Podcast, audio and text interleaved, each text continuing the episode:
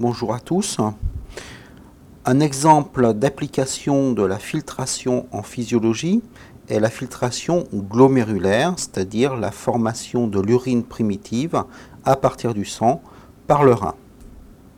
Chaque rein est constitué d'environ 1 million de néphrons qui représentent, l'unité fonctionnelle rénale. Ces néphrons sont constitués d'un glomérule et d'un tubule. Le glomérule sécrète un ultrafiltrat plasmatique qui est nommé l'urine primitive. Ce glomérule comporte une membrane dialysante à travers de laquelle 170 litres d'urine primitive sont formés chaque jour. Comme cela représente une grosse quantité à uriner, une seconde partie du néphron, le tubule, est chargé de réabsorber par transport passif ou actif la plus grande partie de cette urine primitive, avec un ajustement de la quantité d'urine et de la composition de l'urine définitive. De façon conjointe, existent deux réseaux capillaires en série, un capillaire glomérulaire puis un capillaire tubulaire. Ceci est une représentation du néphron, ou du moins de la vascularisation du néphron. L'artériole afférente est l'artériole qui se dirige vers le, vers le glomérule. Lorsqu'il entre en contact avec le glomérule, il s'agit du capillaire glomérulaire qui comporte une membrane à travers laquelle va se former l'urine primitive la quantité de sang ou de plasma qui n'est pas, qui euh, absorbée, qui ne passe pas le compartiment pour aller pour former l'urine primitive, repart par l'artériole efférente qui sert à la suite de capillaires tubulaires en série. Dans le capillaire glomérulaire, le plasma est ultrafiltré au travers de la membrane glomérulaire. Le débit de filtration au glomérulaire que nous noterons Fg est donné par la formule que nous avions précédemment vue, QUF est égal à moins LV S delta P. Ici, cela prend la forme de Fg est égal à L multiplié par S multiplié par, par PF où L est la perméabilité hydraulique de la membrane glomérulaire, S correspond à l'air de la surface glomérulaire, de la surface d'échange, et PF représente la pression efficace définie par la différence entre les gradients de pression hydrostatique et les gradients de pression osmotique.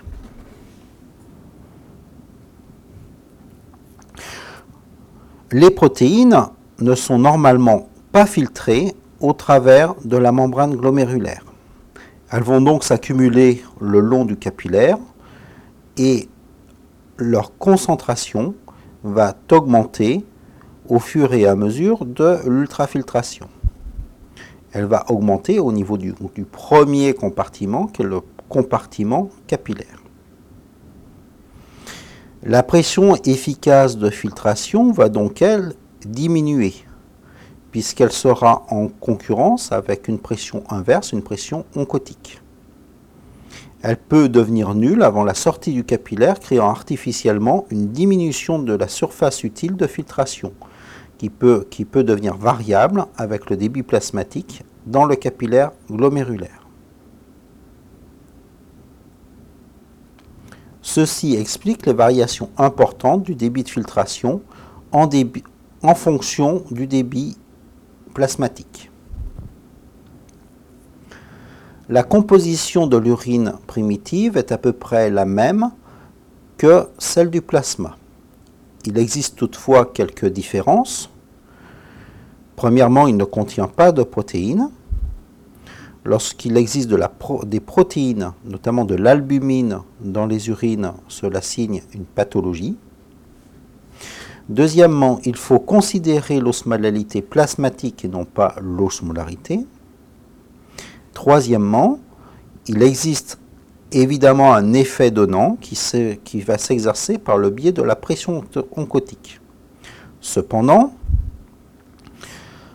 si l'on compare l'osmolarité des ions diffusibles qui est dans le plasma autour de 300 milliosmoles et celle des protéines non diffusibles qui est d'un milliosmol, cet effet donnant est négligeable pour la formation de l'urine primitive.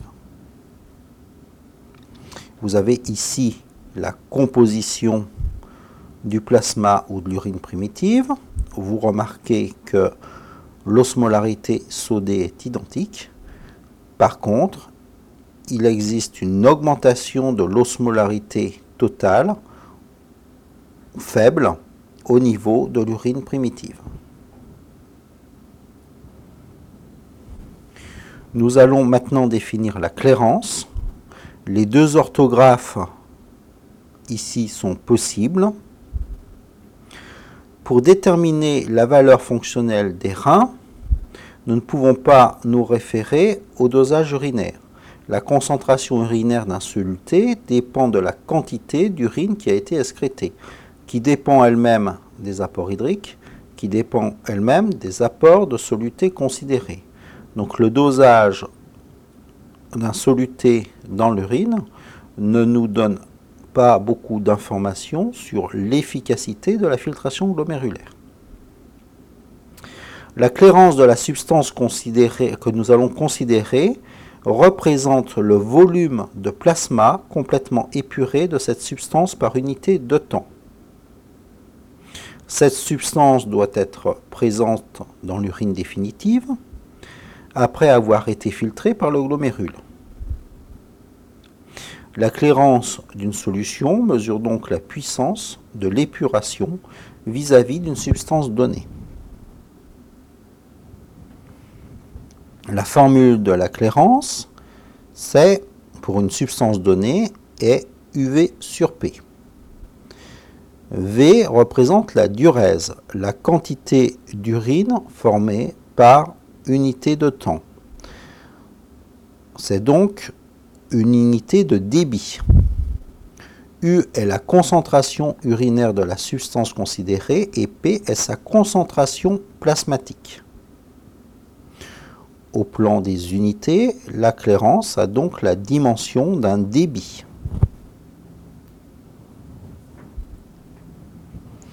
La valeur fonctionnelle des reins est estimée par le débit de filtration glomérulaire. Une diminution de la filtration glomérulaire signifie qu'existe une insuffisance rénale. La filtration glomérulaire peut être égale à la clairance d'une substance à condition que cette substance ne soit ni réabsorbée, ni sécrétée par le tubule. La créatinine, par exemple, est une substance sécrétée par le catabolisme musculaire qui va être totalement épurée par le rein, la quantité épurée égale la quantité filtrée, et qui ne va être ni réabsorbée ni sécrétée au niveau du tubule rénal. Donc la quantité épurée est, égale à la quantité dans l'urine.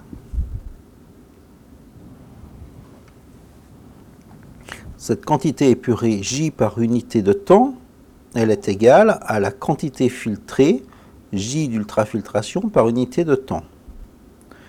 JUF est égal à FG fois P, puisque la transmittance de la créatinine est égale à 1. Fg est le débit de filtration glomérulaire, P la concentration plasmatique de la, euh, de la créatinine. Nous pouvons tirer, donc puisque la clairance UV sur P, c'est aussi JUF sur P qui est donc égal à la filtration glomérulaire. Le débit de filtration glomérulaire est donc égal à la clairance de la créatinine. Déterminer la clairance de la créatinine nécessite de mesurer le débit urinaire. On réalise la durée des 24 heures. On demande au patient de garder ses urines de 24 heures. les concentrations urinaires et plasmatiques de la créatinine. Il faut aussi les concentrations urinaires et plasmatiques de la créatinine. La quantité excrétée UV est égale à la quantité produite qui dépend de la masse musculaire. Si la masse musculaire reste constante, la clairance est inversement proportionnelle à la créatinine, ce qui permet de suivre l'évolution de la clairance chez un individu par simple mesure de la créatinémie. La diminution de la filtration glomérulaire induit une diminution de la quantité de soluté filtrée.